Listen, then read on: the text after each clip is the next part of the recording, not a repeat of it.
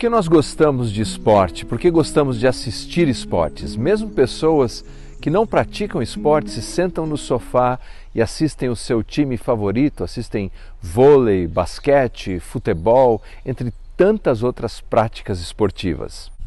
Alguns sentam ali e torcem e gritam, vibram, até choram. Vários estudos foram conduzidos para responder à pergunta por que gostamos de assistir esportes.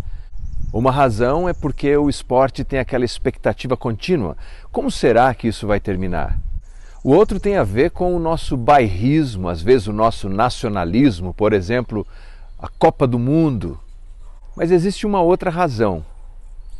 Quando nós vemos um atleta ser bem-sucedido, um Nadal com seus movimentos precisos, uma Maria Sharapova ou vemos o nosso time ser campeão de uma final e laureado com todas as luzes, cores, fogos de artifícios, nós nos sentimos como quem carrega para casa o troféu. Eu confesso a você que eu gosto de acompanhar esporte, se bem que meu time não tem tido bons resultados nos últimos anos. Acredito que o apóstolo Paulo era um admirador do esporte, porque a linguagem dele é recheada de exemplos esportivos. Por exemplo, aos Gálatas ele diz: Vocês corriam bem, quem impediu vocês? Aos Filipenses ele diz: Eu não quero correr em vão. E a Timóteo ele usa uma linguagem tão precisa do universo esportivo. Semelhantemente, nenhum atleta será coroado como vencedor se não competir conforme as regras. A impressão que eu tenho é que o apóstolo Paulo está dizendo para a sua audiência original: Você é o atleta. Saia desse sofá, entre na arena, jogue o jogo, participe, coloque o seu melhor. Se fosse hoje, é como se o apóstolo estivesse dizendo a mim: Leandro, saia desse sofá agora, você é o atleta. E aonde é o meu campo esportivo? Onde eu devo disciplinar o meu corpo, exercer a minha concentração, suar a camisa, usar cada nervo e músculo para chegar lá? É na minha casa, é na minha igreja, na minha vizinhança, no meu trabalho.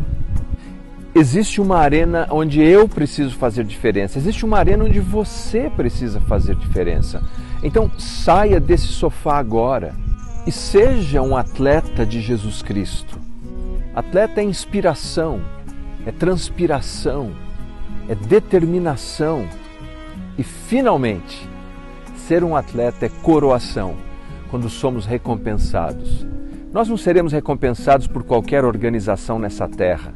A nossa recompensa virá do Senhor Jesus Cristo. Então, por favor, saia deste sofá, entre na quadra, entre na arena, entre no jogo e faça a diferença, porque aquele que te chamou te capacita com dons, talentos, habilidades, com a presença do Espírito Santo que dá todo o entusiasmo que você precisa.